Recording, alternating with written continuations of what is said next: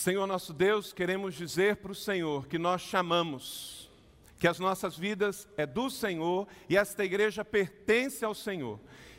E recebemos a tua promessa, ó Deus, firmada na tua palavra, em Mateus capítulo 16, verso 18, que as portas do inferno não prevalecerão contra a tua igreja. Decretamos a falência de todas as artimanhas e planos e estratégias de Satanás contra nossas vidas, famílias e ministério, e a primeira igreja batista em São José dos Campos. Deus, proteja nossas crianças, nossos juniores, nossos adolescentes, nossos jovens, nossos jovens que estão namorando. Ó Deus, abençoe os nossos jovens que estão noivos. Ó Deus, abençoe nossas famílias, bota os teus anjos guardando e livrando nossas famílias em nome de Jesus, Senhor. Abençoe para que toda a nossa membresia, do mais novo ao mais idoso, possa ser uma família, ó Deus, de pessoas santas, avivadas, cheias do Teu Espírito Santo, que tenham convicção de que os nossos melhores anos estão por vir. Abençoe os idosos da nossa igreja, ó Deus, cuide deles, visite e abençoe. Pai, nos colocamos diante de Ti para dizer tudo o que o Senhor tem para nós, queremos receber. Que sejamos dirigidos pelos Teus propósitos, guiados pelo Teu Santo Espírito e fundamentados, balizados, alicerçados, fincados na tua boa palavra, Senhor, que é norte, que é bússola, que é referencial, que é direção para nós. Deus, obrigado por esta igreja amada, pela igreja de conquista e de multiplicação que o Senhor tem nos dado. Possamos ser bênção para a nossa cidade e para o Brasil e para o mundo. Em nome do Senhor Jesus, nós oramos e queremos catar no nosso coração a tua boa palavra nesse momento. Em nome de Jesus. Amém. Podeis sentar, pegue o seu esboço.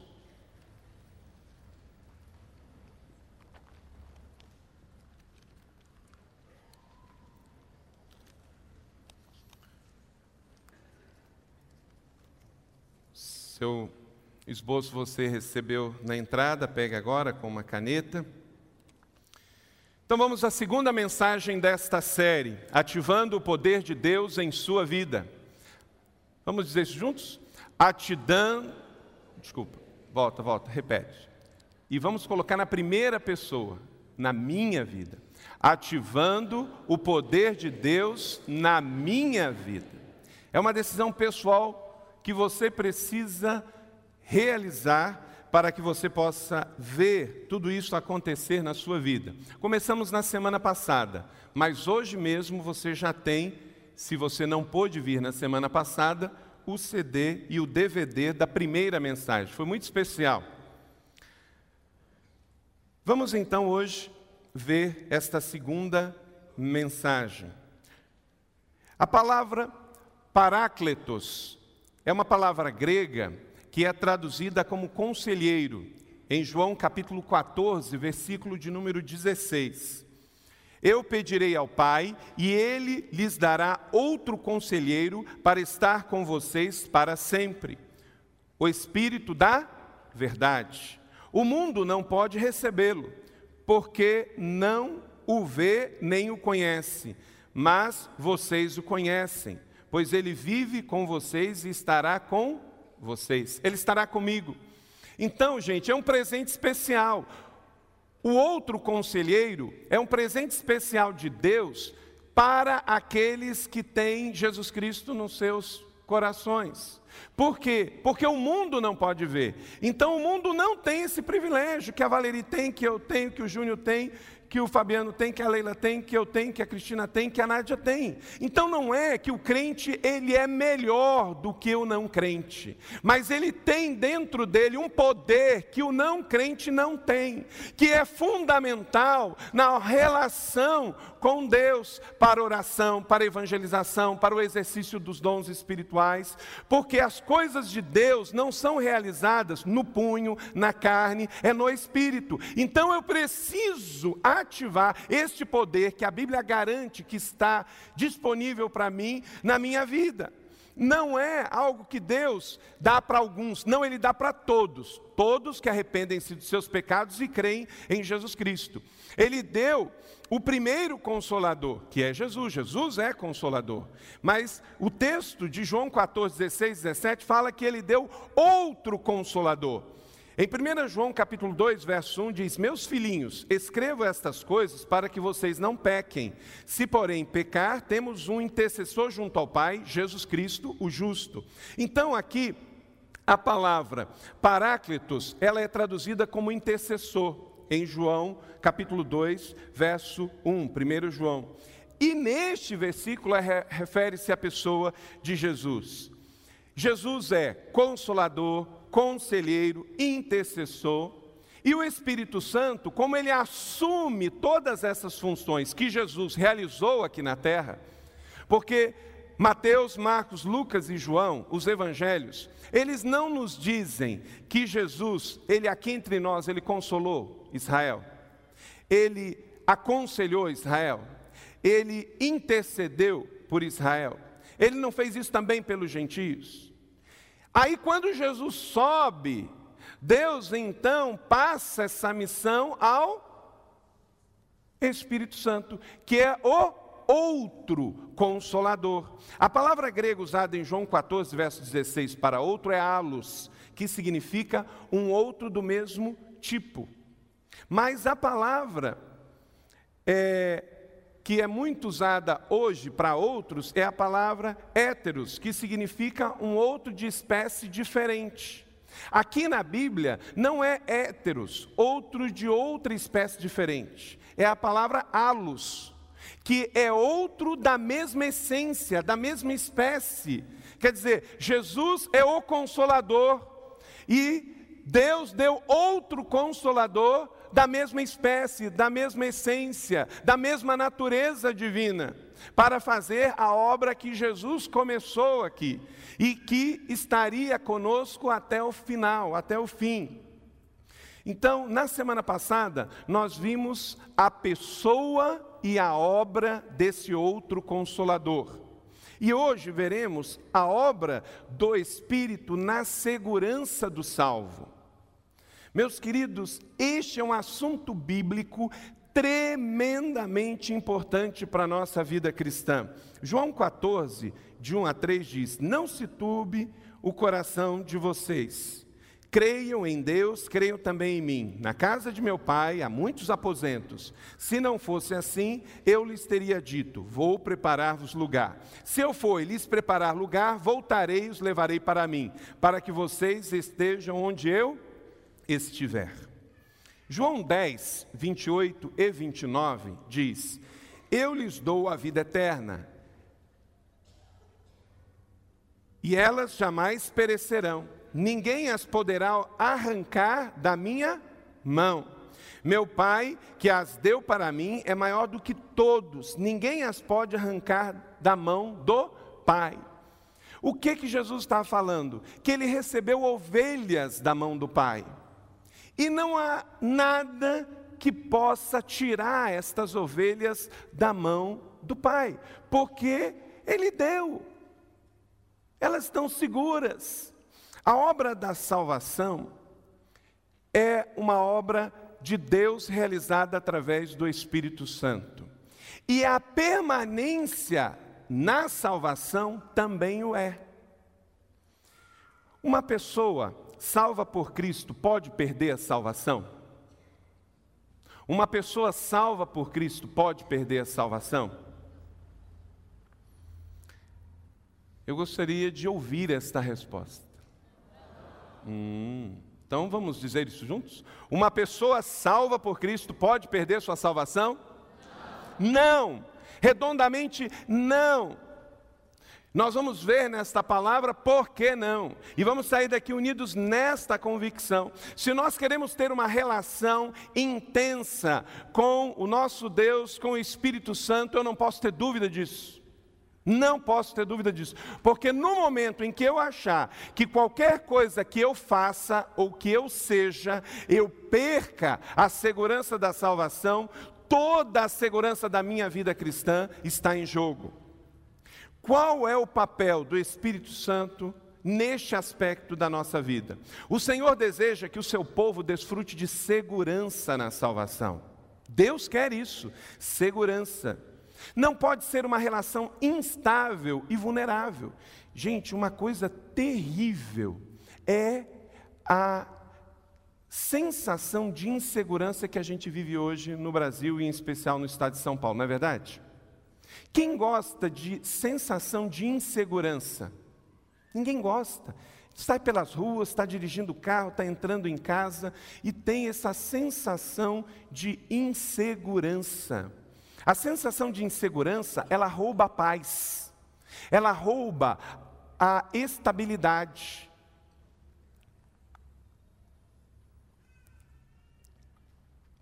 E não dá para levar a vida cristã assim, gente. Você precisa de paz. Não é paz com relação a, ao PCC, às guerras civis, paz interior. Tem gente que está lá no Líbano e Israel, você tem até um e-mail aí de um pastor missionário que está lá em Israel. Claro que ele está com preocupações, mas dentro do interior dele tem paz. Você não pode assegurar a paz com relação ao crime, mas dentro do seu coração você tem que ter certeza de paz. Já que nós não podemos fazer isso no nosso exterior, no nosso interior, pela palavra de Deus, nós podemos. Deus não quer que você tenha uma vida vulnerável e instável, que você duvide se você está salvo ou não. Ele deu palavras e mais palavras na Bíblia para te trazer essa segurança. Durante o seu ministério terreno, nosso Senhor Jesus assegurou isso com os seus próprios lábios, para que todo aquele que cria nele tivesse segurança da sua salvação eterna. Tendo subido ao céu, o nosso Salvador enviou o Consolador para continuar dando essa segurança. Jesus fez isso com os seus discípulos próximos. E quando o Espírito Santo foi colocado como outro consolador de Israel, é ele que tem feito isso, testificando ao nosso espírito. O Espírito tem uma obra de trazer segurança para cada cristão. Então vamos ver o primeiro ponto, porque vamos dividir isso em quatro partes, com relação à obra de segurança que o Espírito Santo faz na vida da gente: doutrina, trabalho, selo e penhor. Essas são as quatro fases que vamos ver nesta mensagem. Então, primeiro vamos começar com a doutrina da segurança. Filipenses 1, 21. Por que, que eu posso ter certeza doutrinária na segurança da salvação? Porque há uma realidade da segurança do crente. Porque para mim o viver é Cristo e o morrer é lucro. Se você acha, se Paulo não tivesse certeza de que ele estaria salvo, ele falaria que morrer é lucro? O que, que é isso? Se ele diz que a vida já é boa e o morrer ele está na vantagem, é porque ele tinha segurança da salvação. Eu estou bem aqui, está jóia, e a morte já é lucro, já é lucro. Fomos dar uma oferta a um preletor que veio na semana do avivamento, e quando fomos entregar a oferta, o pastor Fabiano foi, depois ele me contou, o preletor falou assim: O que, que é isso, pastor? Eu já estou no lucro. Pode dar essa oferta para o terreno da igreja. Eu estou no lucro. Querido, você tem a perspectiva de que está salvo e tão seguro que quando você morrer, quer dizer, já está bom demais essa paz que você tem do Senhor aqui. A morte é lucro é tão grande, é tão maior o que Deus tem, mas Deus também já tem sido tão generoso para conosco aqui. Querido, se você está naquela vida assim, reclamando de tudo, nada está bom, nada está é, nada, é, nada presta, não está bom em casa, não está bom na igreja, o sermão não é bom, a música não é boa, o ministério não é bom. Para de reclamar. A vida com Cristo aqui é muito boa e a morte é lucro.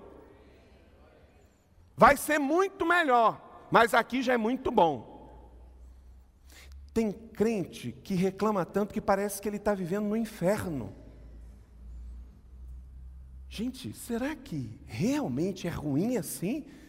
Se for ruim assim, contradiz tudo que está nas Escrituras. Quem tem Jesus não tem falta. Então, a realidade da segurança do crente é um fato. Veja aí, a segurança do crente tem por base não é o que você sente, é o amor de Deus. 1 João 4,16: Assim conhecemos o amor de, que Deus tem por nós e confiamos nesse amor. Deus é, Deus é amor. E todo aquele que permanece no amor permanece em, e Deus nele. Então, querido, não é o que você sente, não é o que você acha, a realidade da segurança da salvação está baseada no amor de Deus. Deus é amor. Essa é a doutrina do Novo Testamento. Dois, a palavra de Deus declara que a segurança é pessoal. É pessoal. 1 João capítulo 5, verso 12 a 13. Quem tem o filho tem. Acabou, gente. Vamos dizer isso junto em coro? Quem tem o filho tem a vida. Acabou. Você tem Jesus, você tem a vida eterna. Não importa o que você pense, o que você acha, até o que você faça, você não pode perder isso. Isso é declaração do Senhor. Quem não tem o filho, aí é também o óbvio, também não tem a vida. Escrevi isto para que vocês creiam no nome do Filho e que saibam, e que saibam que tem a vida eterna. Deus revelou isso, o Espírito Santo revelou isso a João para acabar com a ignorância. Aí vem a doutrina armeniana que foi absolvida, em especial, pelo movimento da Assembleia de Deus, e muitos irmãos que vieram da Assembleia de Deus têm dificuldade de crer no que a Bíblia diz por causa de uma doutrina humana. Está escrito aqui, querido, tire o óculos. Tem que haver uma metanoia, mudança de mente. Você tem que deixar de pensar do jeito que você pensava, para você pensar do jeito que a Bíblia manda pensar. O problema é que o movimento incutiu que a experiência humana, o que aconteceu com a pessoa, o desvio na fé, ou alguma coisa que ela fez ou fizeram com ela, tira dela esta verdade, mas não tira, queridos, não pode tirar, você não pode perder algo que não está na tua mão, a salvação pertence ao Senhor, e Ele dá para quem Ele quer, e Ele decidiu dar para nós, está escrito aqui. E o que Deus faz, Ele não muda de ideia depois. Baseado no amor dele e baseado na segurança pessoal. Então, se você tem essa segurança, você não pode perder. Só que às vezes o sistema eclesiástico é interessante que as pessoas pensem que pode perder a salvação. Sabe? Porque se eu falar, ó, vou te dar uma canetada, hein? Vou tirar o seu nome do hall de membros da igreja. Automaticamente a pessoa pensou que tirar o nome do hall de membro da igreja está tirando o hall do nome do livro da vida. O homem não pode desfazer aquilo que Deus já fez. Terceiro, Deus espera que cada crente esteja seguro na obra da salvação. 2 Coríntios capítulo 13, versos 5 e 6. Cada crente Queridos, eu tenho essa convicção para mim, estou pregando sobre ela, mas você tem que ter a sua segurança. Diz o texto: examine-se para ver se vocês estão na. Cada um tem que se examinar. Eu tenho esta fé em Jesus, eu tenho esta fé baseada no amor de Deus, na minha responsabilidade pessoal de escolha. Então prove-se a si mesmo. Não percebem que Cristo Jesus está em vocês? A não ser que tenham sido reprovados. E espero que saibam que nós não fomos reprovados. Eu espero que vocês tenham convicção disso. Diz o texto que não fomos. E não fomos porque não fomos porque a nossa salvação não é na base da lei, mas é na base da graça e da justiça de Deus. Por nós mesmos nós teríamos sido reprovados. Mas porque a nossa fé, a fé genuína do Novo Testamento, ela é baseada na graça, aí não tem como. D. a graça de Deus é coluna da segurança. Não é a denominação, o pastor, a tradição, é uma coisa chamada graça, que está em Romanos capítulo 4, verso 1, a parte primeira. Portanto, a promessa vem pela fé, para que seja de acordo com a graça e seja assim garantida a quem, gente? Quem é da descendência de Abraão, levanta a mão. Aleluia! Então, querido, está escrito esta palavra na carta de Romanos para mim e para você. Porque a graça, que é a coluna que sustenta a doutrina da salvação, ela é garantida, é estendida a toda a descendência de Abraão. Isto é, falou com a gente aqui hoje. Falou comigo, falou com você. Dois, a necessidade da segurança da salvação. Claro que nós precisamos, gente, viver nesse mundo sem essa segurança, Lucas capítulo 10, verso 20. Vamos todos juntos? Lemos esse texto? Alegrem-se não porque os espíritos submetem a vocês, mas porque os seus nomes estão escritos nos céus. Essa é a maior alegria do crente, ter certeza da salvação. Ter certeza que o seu nome está escrito no livro da vida, a segurança na salvação é necessária, porque sem ela, gente, não dá nem para fazer ministério. Porque é pesado demais. Eu tenho que pensar assim, ó, o que eu não podia fazer, Deus já está cuidando para mim. Porque eu não poderia me salvar. Deus já fez isso. Agora eu vou cuidar das coisas de Deus aqui na terra. Eu vou ser procurador de Deus. Eu sou embaixador de Deus, como diz 2 Coríntios 5, verso 20. Nenhum cristão consegue ser plenamente livre se ele não tiver certeza e segurança da sua salvação. Prestou atenção? Registrou? Você quer vida plena? Você tem que ter certeza da salvação. Porque nenhum cristão consegue ser plenamente livre e ter certeza da salvação em Cristo. Isso vai dar para ele estabilidade para prosseguir, para ter liberdade, para ser pleno. Já imaginou? Olha para cá. Você já imaginou se você aqui na terra, além de ter que cuidar da santificação, da adoração, da consagração, do ministério, da mordomia, da disciplina, dos valores, da família, da batalha espiritual, do pecado, da justiça, da igreja, do evangelismo, de missões, de comunhão, de emoções, do trabalho, da carreira, de fazer tudo isso e você ainda tem que ficar preocupado se você está salvo ou não está salvo. Querido, esquece isso, você está salvo no Senhor Jesus, a palavra garante. Vai cuidar do teu ministério, da tua família, pregar o reino, porque Jesus está voltando. Se você for cuidar de tudo isso e ainda ter dúvida se está ou não está, se vai entrar, se não vai entrar, se vai entrar pela porta das frentes ou dos fundos, ou se vai entrar, você já está salvo porque você é parte do Israel de Deus em Cristo Jesus porque você é descendência de Abraão, porque o amor de Deus já te alcançou, porque você tem essa promessa nas Escrituras. A base de nosso regozijar é certeza, gente, é certeza. Alguém já foi de férias, tá? Foi de férias e conseguiu regozijar nas férias se você não tem um centavo no bolso? Estou saindo de férias. Oito filhos. Né? Oito filhos. E vamos chegar lá, vamos ficar 15 dias na praia, mas não tem um centavo no bolso. Ah, isso é regozijar ou é terrorismo?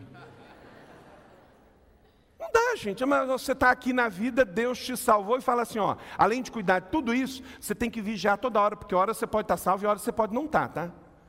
isso não, não, não daria para regozijar. No momento em que eu recebi, eu regozijo. E aí eu vou viver as demais coisas da vida cristã, mas já salvo.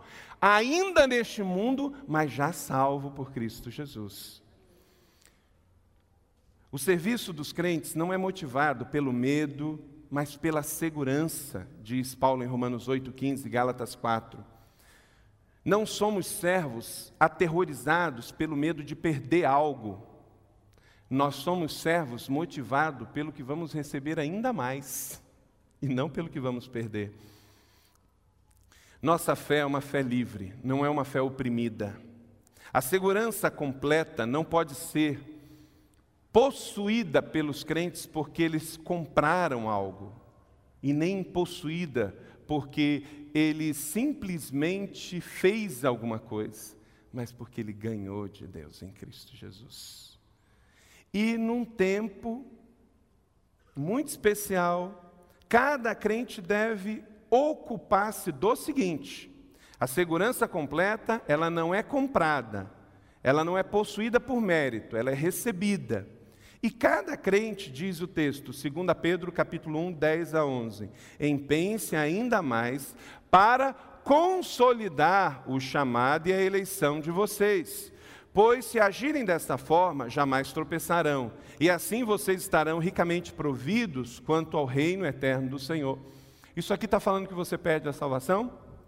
Não, isso aqui está falando que todos os dias você tem que ter uma segurança ainda maior por quê? Porque cada dia você vê mais pessoas sendo salvas, cada dia você vê Deus abençoando mais a sua vida, cada dia se aproxima a volta de Jesus e o Espírito Santo testifica isso. Então, esse texto aqui tem sido mal utilizado com relação de que alguns cristãos podem contribuir para a sua salvação.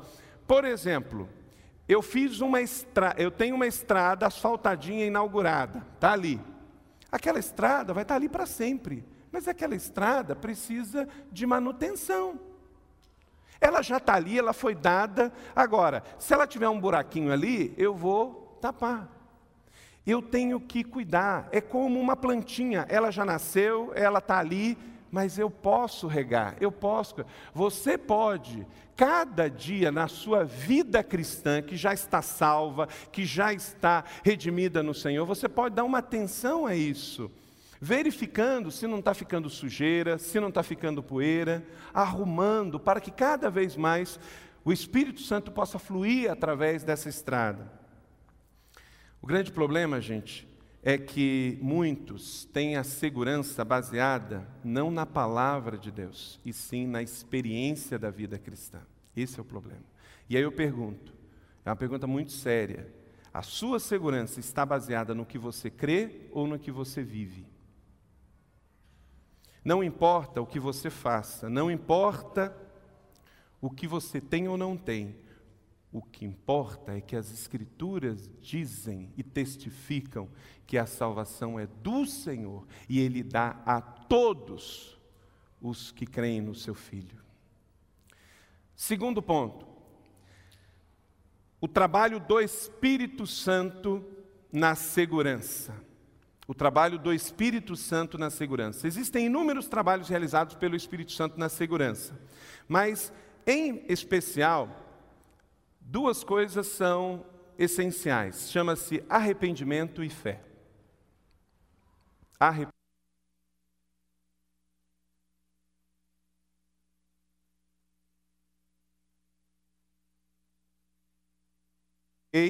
Tanto a judeus como a gregos, que eles precisam converter-se a Deus com arrependimento e fé em Jesus. Atos 20 e 21. Lembre-se de que os, esses elementos, eles são fundamentais para estartar um grande processo de Deus na nossa vida. O arrependimento. É aí que acontece a metanoia, a mudança de mente. Que pode acontecer uma vez com relação a obra da salvação é o primeiro, e depois nós podemos ter mudança de mente para outras coisas na nossa vida. Por exemplo, para esse paradigma que nós estamos pregando sobre a doutrina do Espírito Santo. A metanoia, ela envolve o quê? A mudança de mente que gera o verdadeiro e real arrependimento. Uma convicção de temor a Deus, uma convicção de temor a Deus e uma tristeza devido ao pecado. O arrependimento, ele fica triste por causa do pecado. Por que, que a gente não deve pecar? Porque eu temo a Deus e porque o pecado, ele me faz mal, mal ao ponto de eu ficar triste. 2 Coríntios 7,10. A tristeza, segundo Deus, não produz remorso, mas sim arrependimento. O não crente, ele fica com remorso das coisas erradas que ele faz. O crente que está salvo tem segurança na salvação e tem o Espírito, ele fica triste. É diferente. E ser o desejo de ser perdoado e limpo do pecado. Então, o arrependimento, ele provoca essas três coisas na vida da gente: uma convicção de temor a Deus, uma tristeza devido ao pecado e um desejo de ser perdoado e limpo do pecado. O verdadeiro arrependimento gera isso na vida da gente. E com isso a gente quer se afastar do pecado e voltar-se para Deus. E dois, fé. Fé. A fé salvadora não deve ser confundida com um mero consentimento histórico, como Tiago exorta. Leia comigo, Tiago 2,19. Você crê que existe um só Deus?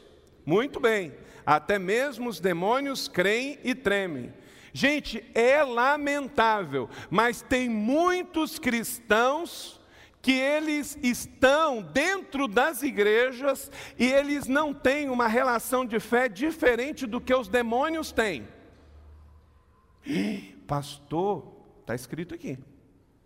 Tem pessoas que creem simplesmente pelo fato de crer. O crer no sentido histórico, de que existe. Ah, eu creio que existe, pronto. Querido, acorda, mas isso até os demônios também. Além de crer, você precisa colocar isso como verdade absoluta na sua vida que gere arrependimento e vida que é o que o demônio nunca vai fazer, porque ele não quer a vida, porque ele é a morte.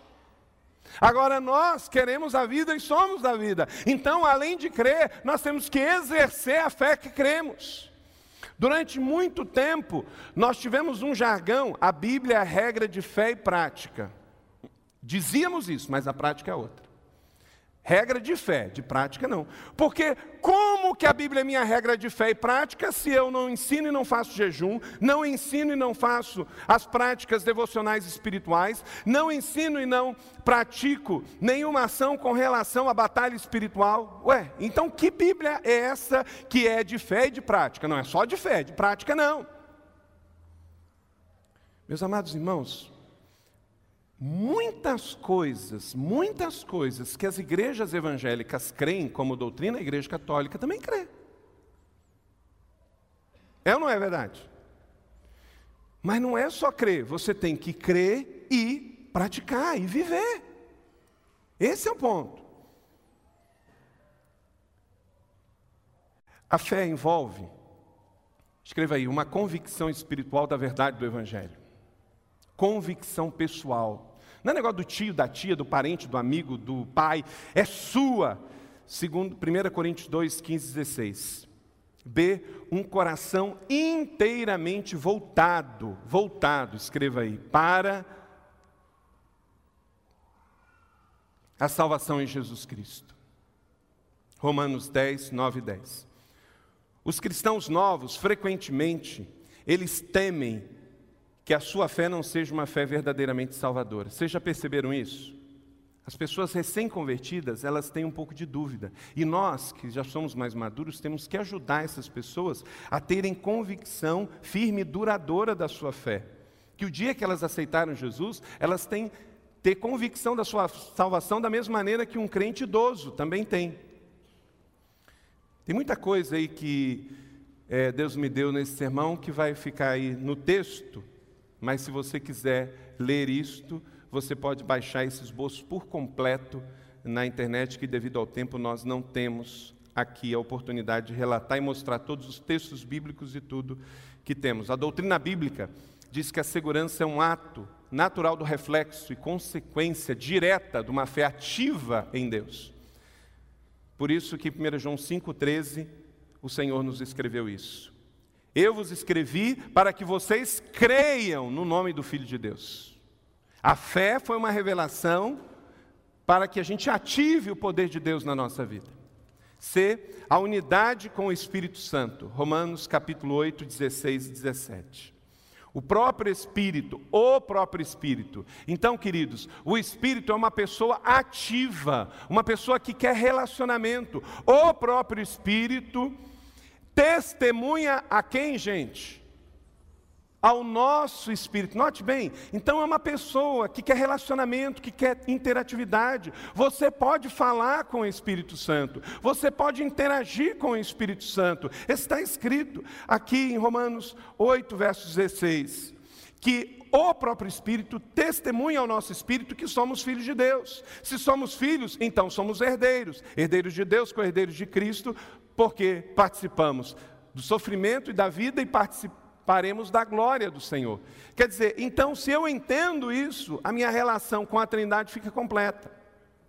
Mas há uma terceira coisa com relação à obra do Espírito Santo em nós.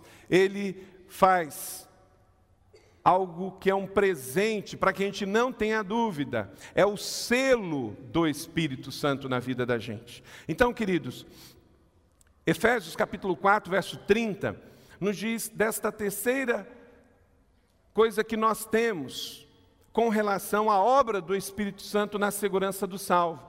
Você tem a doutrina, você tem o trabalho ativo do Espírito Santo na sua vida e você tem o selo, o selo do Espírito Santo.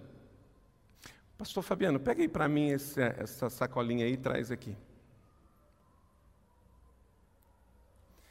Pastor Fabiano, fica aqui comigo. Abre esse pote de margarina aqui. Bom, pode abrir. Ao abrir esse pote de margarina, o que, que tem aí? Margarina. Não, o que, que você tirou? Selo. Ele queria tanto comer a margarina que ele viu primeiro a margarina que é o selo. O que, que significa isso aqui, pastor Fabiano?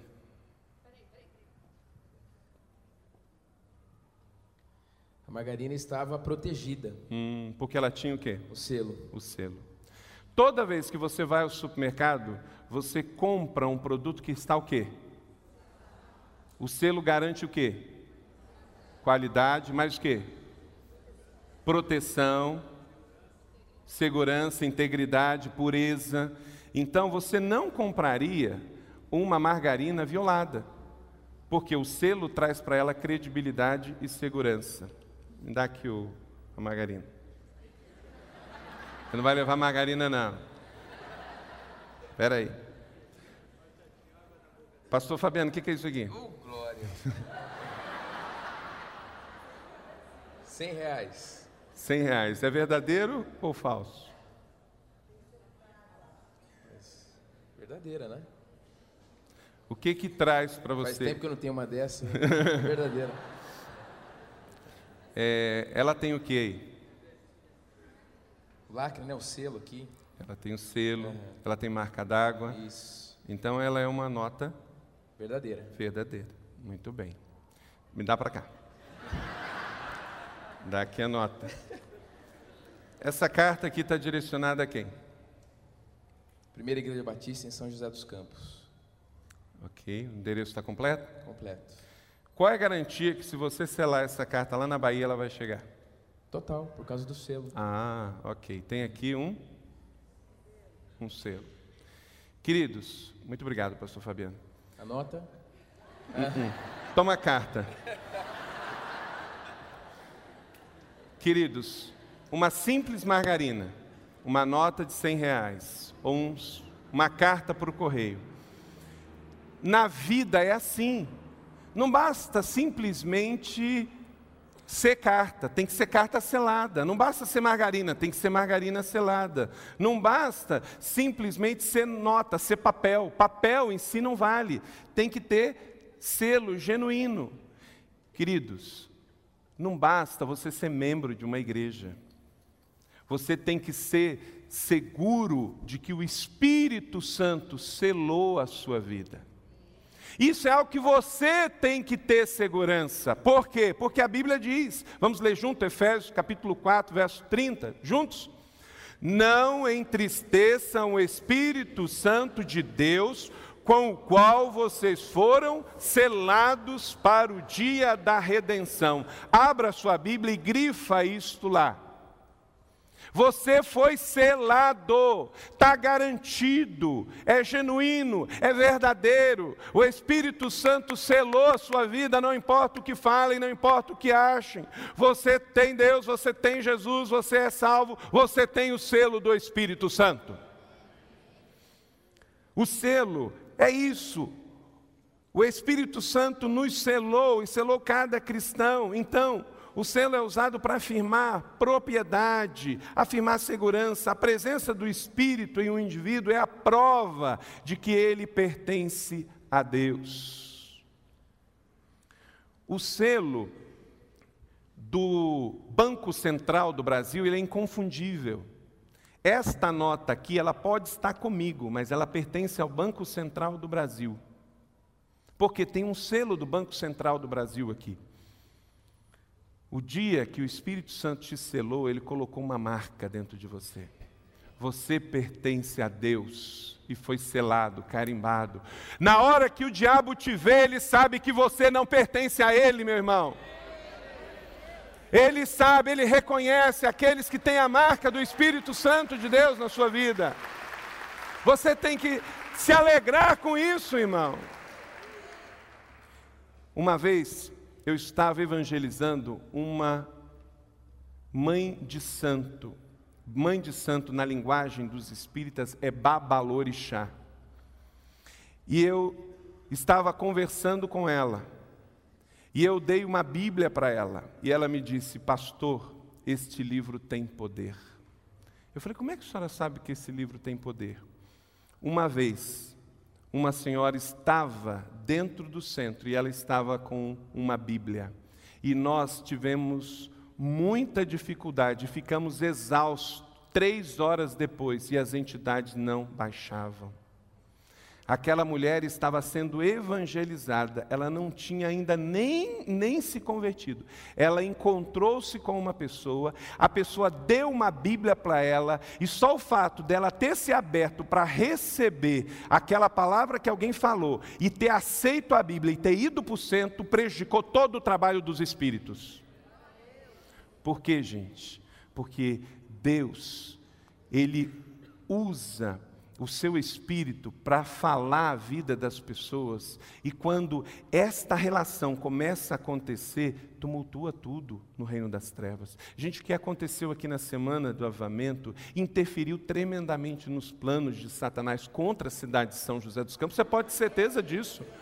Aquele ato profético naquela manhã onde sete lugares da nossa cidade, ali o povo estava orando, o povo estava selando aquele lugar como propriedade do Senhor, aquilo trouxe estrago nos planos de Satanás. Meus irmãos, o que acontece aqui a cada domingo é a obra do Espírito Santo convencendo as pessoas.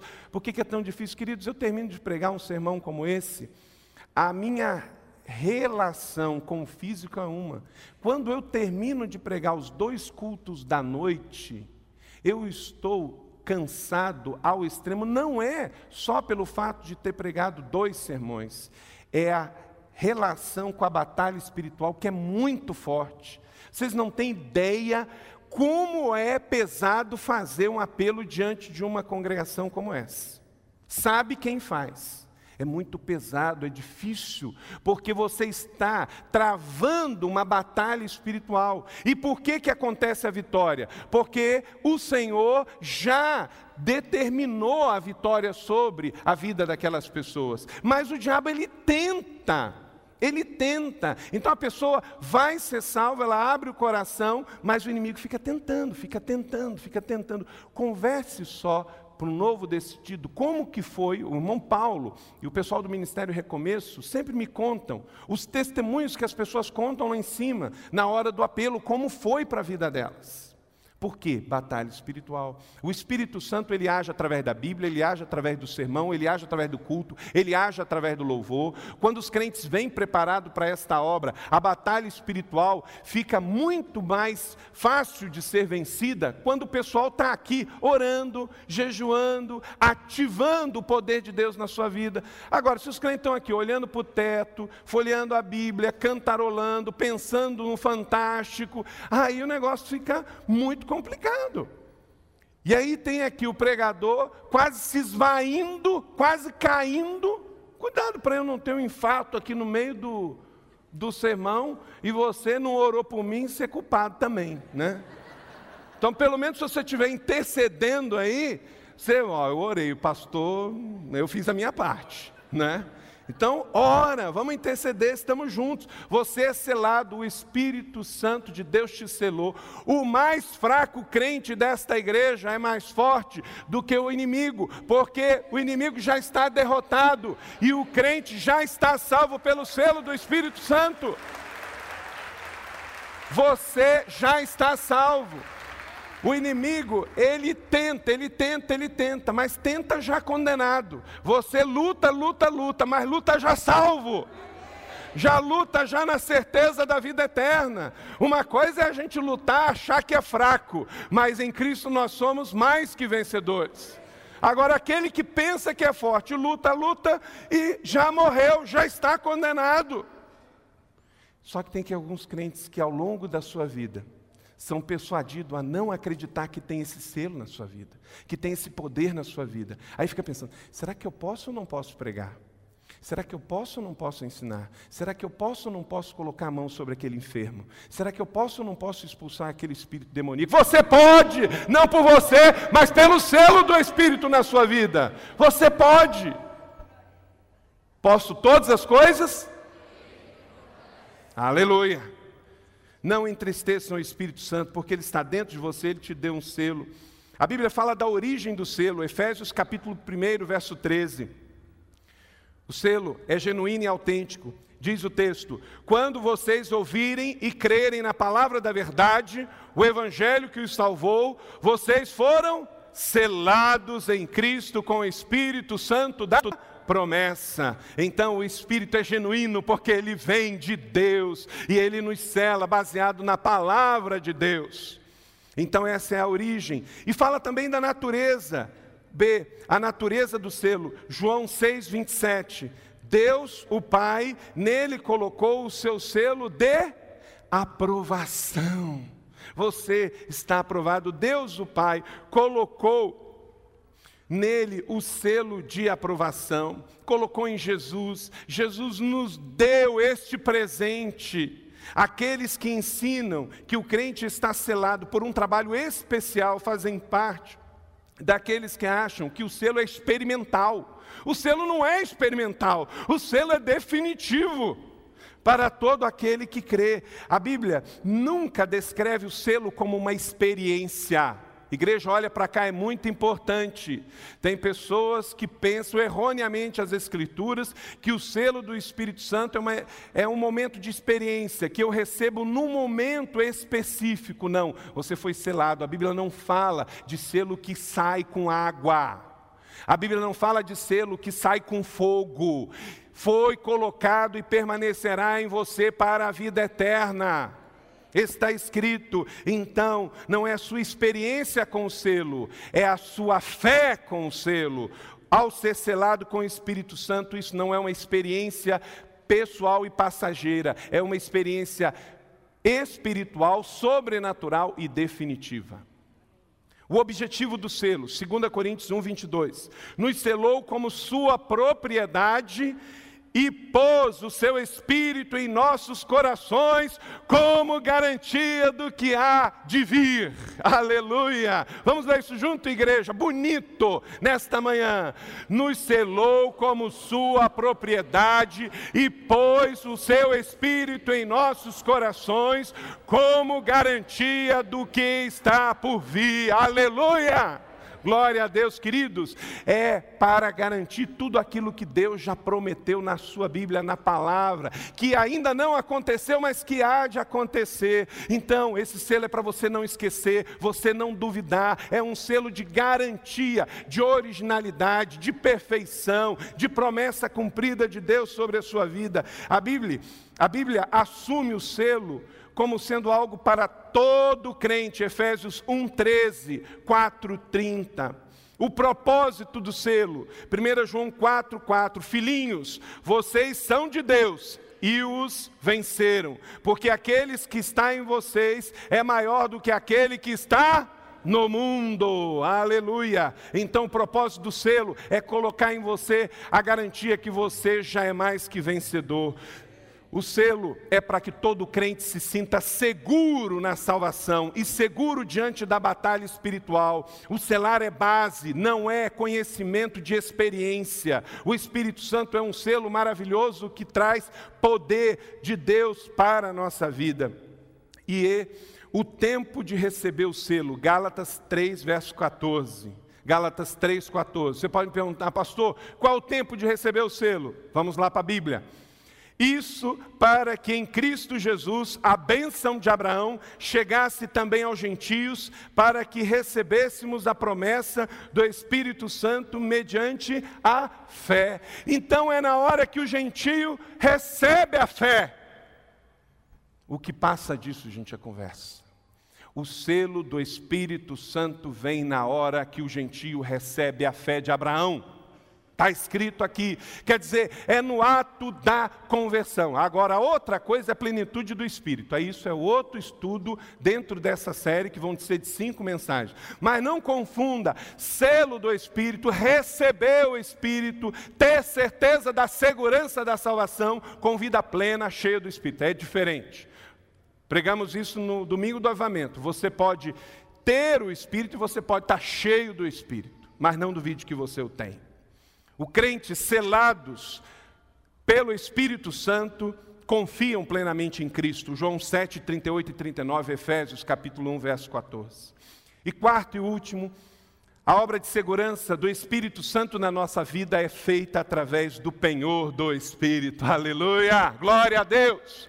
Gente, nós queremos ser uma igreja grande, claro, para trazer mais pessoas para a família de Deus, mas nós queremos uma igreja também segura na sua doutrina. Não edificaremos uma igreja forte que permanece diante das tempestades com pessoas que não têm convicção doutrinária da sua fé em Jesus, da sua fé em Deus e da sua fé no Espírito Santo e, consequentemente, da sua fé na Trindade divina. Você tem que ter convicções, convicções baseadas não no que você pensa, no que você acha ou no que você sente, mas no que Deus revelou na Escritura Sagrada sobre a tua vida, meu irmão. Esta série não é só uma série de sermões, é uma série de estudos para nos levarmos ao maior conhecimento e, consequentemente, maior intimidade com o Espírito Santo. Porque se eu não conheço, eu não posso ter intimidade. Então você é seguro pelo Espírito Santo. O Espírito Santo ele trabalha na sua vida. O Espírito Santo dá o selo na sua vida, ele dá o penhor. Verso 22 do capítulo 1 de 2 Coríntios. Vamos lá, todos juntos? Nos selou como sua propriedade e pôs o seu espírito em nossos corações como garantia do que está por vir. Nos selou como propriedade. Que propriedade é essa? 1 Pedro capítulo 1, versos 4 e 5. Para uma herança que jamais poderá perecer, macular-se ou perder o seu valor. Herança guardada nos céus para você mediante o que, gente? Não é experiência não, é a fé. Mediante a nossa fé. Provando a nossa segurança, o Espírito Santo não é visto como apenas um selo, mas ainda tem algo mais, tem o que há de vir. Então tem penhor, gente, tem herança, aleluia. Tem mais ainda, tem coisa muito boa que o Espírito Santo tem para nós. Nosso Salvador ele nos dá isso. Um penhor. O que é um penhor, gente? O que é um penhor? Hum? É uma garantia. Né? Conrado foi gerente da Caixa Econômica e disse que o pessoal levava lá as correntinhas de ouro, né, os pingentes, negócios, porque ele queria um empréstimo. E o banco então pedia um penhor, pedia um pedaço de ouro para garantir aquele empréstimo. Quando você tem que alienar um bem, um imóvel, aquilo passa a ser um penhor em troca da sua garantia. O banco precisa dessa garantia. Um penhor é parte do todo. O penhor é parte do todo. O nosso Salvador morreu para comprar para nós bênçãos espirituais. Efésios capítulo 1, verso 3. Pela fé nós recebemos o Espírito como um presente sobre todos nós, presentes nobre que vem pelo trabalho de Cristo em nossas vidas. E B, um penhor é uma promessa da existência de um futuro próximo. Querido, não tem como perder. A igreja, ela tem um futuro brilhante pela frente. Já está bom aqui, mas tem penhor, tem algo maior lá na frente.